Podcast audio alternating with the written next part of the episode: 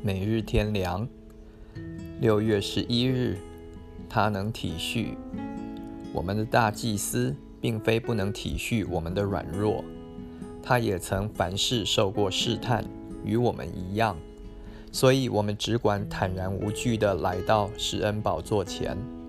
希伯来书第四章十五节到十六节。世上有各种受苦的人，受苦而又无人同情，则更为痛苦。但人即或同情，却不一定能帮助。有些痛苦更是无法安慰，最多只能一洒同情之泪。只有全能的主有能力帮助人、安慰人、拯救人、解决人的一切难处、止住人的伤心眼泪。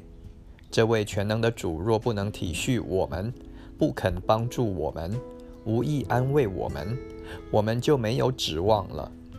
那我们在遭遇患难、痛苦的时候，只有伤心流泪、悲观失望了。但我们的主耶稣却凡事受过试探，和我们一样，所以他能体恤我们的软弱，知道我们的痛苦。了解我们的忧伤，他也极其愿意帮助我们。只要我们来到施恩宝座前，就能得连续蒙恩，会做随时的帮助。他能搭救我们受苦的人。希伯来书第二章十八节。